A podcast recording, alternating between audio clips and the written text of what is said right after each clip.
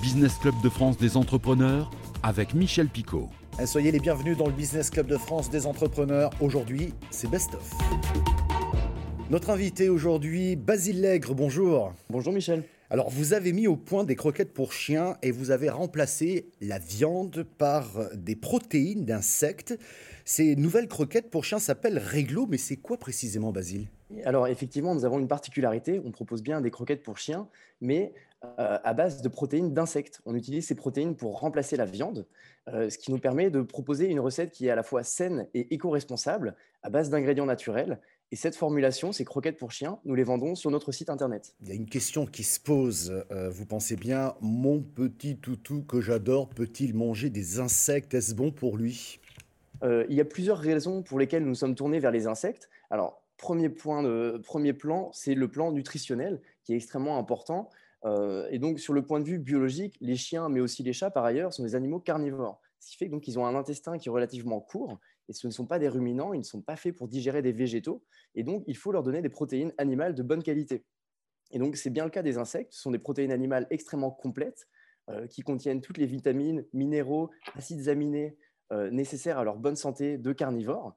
Et donc, ça nous permet de proposer une formulation qui euh, est meilleur que de la nourriture à base de sous-produits de viande qui sont issus de carcasses d'animaux et qui est également aussi bon donc, que les nourritures qui sont à base de vraie viande, euh, qui sont de plus en plus courantes. En fait, on a une mode de croquettes à base de, de viande de haute qualité, de rations ménagères. Et donc, ce qu'on propose sont des croquettes de très bonne qualité qui sont également pratiques pour les personnes qui ont l'habitude de cuisiner de la viande pour leurs animaux. Juste une précision pour être précis. Euh, la protéine d'insectes, qu'est-ce qu'elle a de plus finalement? Pourquoi s'orienter vers les insectes? Je vous parlais de ses qualités nutritionnelles euh, à l'instant, et c'est vrai qu'il y a aussi euh, l'aspect environnemental qui va aussi énormément nous intéresser. Donc, je m'explique, il faut légèrement plus d'un kilo de nourriture pour obtenir un kilo d'insectes. si on prend l'exemple des bovins, ce serait plutôt de l'ordre de 10 kg de nourriture pour obtenir 1 kg de viande.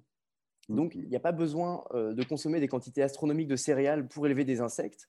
Et par ailleurs, c'est euh, également intéressant ce point, ils sont en partie nourris avec des coproduits végétaux euh, qui sont récupérés dans des fermes avoisinantes, en fait, chez des agriculteurs, dans une démarche d'économie circulaire. donc, on a un produit qui est excellent pour la santé des animaux, mais qui est également très vertueux sur le point de vue environnemental. Direction le syndicat, c'est dans les Vosges pour visiter les ateliers d'Ossabois, le leader français de la construction hors site ou modulaire. Un reportage d'Anthony Sapp de Vosges TV. Il y a 40 ans, nous étions précurseurs, aujourd'hui nous sommes les premiers. C'est ainsi que se présente l'entreprise Ossabois qui compte trois sites dans l'Hexagone, dont celui-ci dans les Vosges, au syndicat. Et c'est effectivement le leader français de la construction hors site ou modulaire, une technique de préfabrication en usine montage sur chantier. Depuis quatre décennies, Ossabois a fabriqué de cette manière des murs à ossature-bois, des maisons individuelles, des logements collectifs ou encore des chambres pour un internat à Fontainebleau. Pas moins de 200 modules construits ici et assemblés d'ici décembre en Seine-et-Marne. La chambre est fabriquée en usine, le mobilier est monté en usine avec des notions euh, très strictes de, finition, de qualité. Là, c'est le prototype qu'on est en train de finaliser avec l'architecte. La seule limite, c'est le transport. Chaque module ne doit pas dépasser 4 mètres de large. 4 mètres de large, c'est une chambre d'hôtel, c'est une chambre d'internat. Ça peut être euh, un séjour. On a livré euh, cet été une résidence à la montagne à 1500 mètres d'altitude en 6 mois. 99 appartements, 310 modules qui ont été fabriqués dans nos usines près de Lyon. Nous livrons actuellement également un hôpital dans le nord de Lyon. Euh, le Covid a, demandé qu'on renforce les pôles consultation des hôpitaux. Et en urgence, et en six mois, on est en train de livrer un pôle consultation de, de 200 modules. Après le bois, la pierre, nous partons en Corse pour découvrir la société Carrière San Petrode, spécialisée dans l'extraction de pierres et la construction d'ardoises. Et parmi ces pierres se trouve la lose grise traditionnelle qui tient une place éminente dans la mise en œuvre des monuments ou du bâti traditionnel de Corse. Virginie Albertini, la gérante de cette société, est au micro de Pierre Pasqualini de Via Telepaese. Notre activité consiste en l'extraction de pierres. On est sur la corche schisteuse. Nous extrayons des blocs que nous transformons par la suite et que nous commercialisons. Donc on fait toutes les étapes extraction, transformation de la pierre et vente au client final qui est euh, donc soit une entreprise de bâtiment, soit un couvreur en lose, soit des particuliers. Notre spécialité, c'est la lose. La lose, c'est ce qui recouvre les toits de, de, nos maisons dans les villages du Cap Corse, Bastia, la région de la Castagnice, de la Casinque. Donc on continue cette euh, tradition.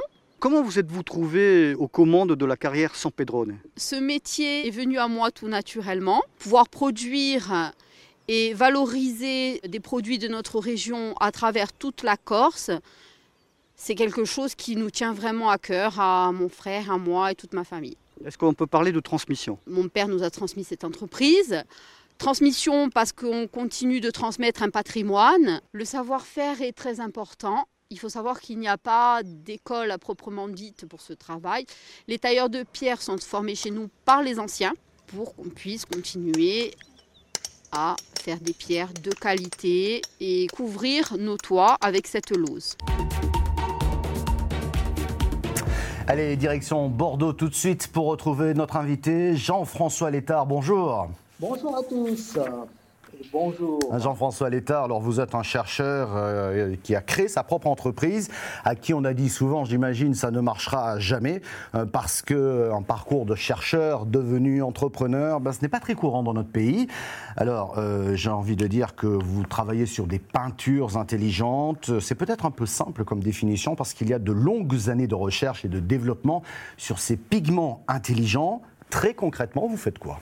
On développe euh, les matériaux depuis euh, en fait la demande industrielle, depuis euh, le besoin qui va être exprimé par un industriel, et on va constituer les pigments, on va les intégrer dans une encre, dans une peinture, et on va adapter la formule pour répondre aux besoins industriels, à savoir par exemple changer la couleur avec la température parce que on veut détecter un état de surchauffe autour d'un moteur euh, dans un site industriel. Et donc, eh bien, on va calibrer le pigment, calibrer la peinture, calibrer l'encre pour qu'elle change de couleur lorsqu'il va y avoir l'anomalie industrielle et pouvoir renseigner l'industriel qu'il y a là une source de défaillance.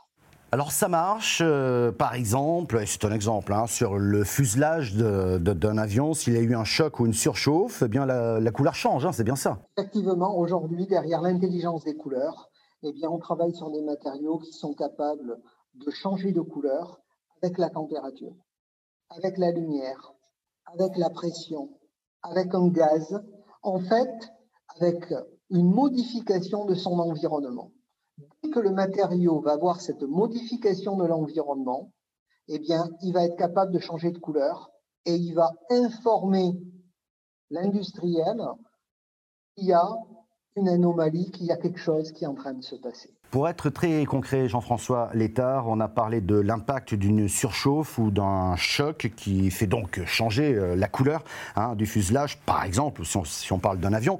Mais vous êtes allé plus loin en mettant au point la peinture lumineuse, une peinture qui absorbe la lumière naturelle du jour pour la restituer la nuit.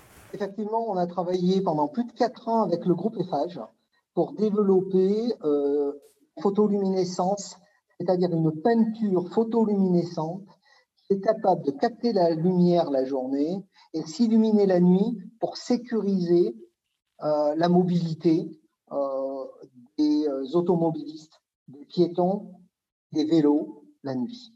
Euh, et c'est basé effectivement sur ce phénomène euh, qui, exploite l'énergie naturelle du soleil, euh, à savoir ça capte la lumière et puis ça va l'émettre pendant 10 heures sans aucune consommation ni d'électricité ni même émission de CO2 et ça marche aussi bien par temps couvert, l'hiver, par temps de brouillard que l'été. Et on a fait euh, la première réalisation en 2018 d'une piste cyclable sur Pessac, en France. C'était une première mondiale. Hein. Euh, et puis depuis, eh bien, cette piste cyclable marche tout aussi bien. Et puis cette petite réalisation qu'on a faite à Pessac, eh bien, elle est en train de se euh, disséminer partout en France, puisqu'aujourd'hui, on a plus de 40 villes et métropoles qui ont commencé à déployer cette peinture luminochrome pour sécuriser des, des pistes cyclables. Et puis on commence les premières réalisations sur route. Et dans les corrigeons cette semaine, direction Pellédère dans l'Aube pour rencontrer Alexandre Mignot, éleveur et producteur laitier. Il a transformé et automatisé, vous allez le voir, son travail quotidien. Un reportage de Christian Diera de Canal 32. Bonjour, je m'appelle Alexandre Mignot, j'habite à Pellédère. Mes parents étaient éleveurs laitiers déjà. On peut être né dedans et ne pas être passionné. Et moi, j'ai toujours aimé et j'ai toujours aimé ça. C'était en 2016, à l'occasion d'un tournage, cet éleveur de Pellédère baptise ce veau Marie 32. Aujourd'hui, la vache a bien grandi. Autre évolution, depuis 8 mois, l'ancienne salle de traite croule sous la poussière, remplacée par un robot de traite. Celui-ci a bouleversé le quotidien du couple et des 80 vaches. Il est en train de nettoyer sa caméra 3D bah, la traite, elle va durer 6 minutes. C'était un peu euh, le but aussi de se libérer du temps. On peut partir en vacances. Fini 365 jours par an les traites qui fatiguent les articulations durant 4 heures matin et soir, week-end compris. Les vaches, elles aussi, ont une vie quotidienne plus apaisée grâce à un circuit automatisé pour se rendre au robot à leur rythme et de façon autonome. Alors elles ont des matelas, de l'air paillé, ventilation euh, pour les, pour les périodes chaudes. Les vaches vont accéder après à une porte qu'on appelle intelligente qui va les diriger soit vers la salle d'attente devant le robot, soit vers euh, l'alimentation. Elle est libre d'aller vers le robot parce qu'elle a envie de se faire traire et elle est aussi attirée par les concentrés que l'on lui donne euh, au moment de la traite. Le robot, vous voyez, il vient de il vient d'identifier la vache. Il la reconnaît grâce à sa boucle électronique. Ensuite, le bras, il va laver les, chaque crayon, tirer les premiers jets, il va brancher chaque quartier pour traire la vache. Une fois que la vache est terminée, il va désinfecter les trayons. La vache peut sortir, place à une autre. les animaux, ils sont, ils sont plus calmes. On les voit ruminer, chacune attend son passage. Autre avantage, un meilleur suivi du troupeau. Le robot est en effet capable d'analyser le lait et de relever le comportement des vaches. Eh ben, les mammites, on va les détecter bien plus tôt. Après, une vache qui va boiter ou qui va avoir un problème gastrique, je ne sais quoi, je ne sais quoi on va la voir parce que sa production va baisser. Ça nous indique sur l'écran et sur notre smartphone. La vache peut être isolée et la soigner si besoin le plus tôt possible. Donc on voit des choses qu'on ne voyait pas avant précocement. Vous pouvez retrouver cette émission en replay vidéo sur le site de votre télévision locale ou sur celui de l'émission. Nous sommes également disponibles en audio podcast. Vous pouvez donc nous écouter dans votre voiture. Nous sommes également diffusés euh, par une dizaine de radios un peu partout en France. Merci de votre fidélité et à la semaine prochaine.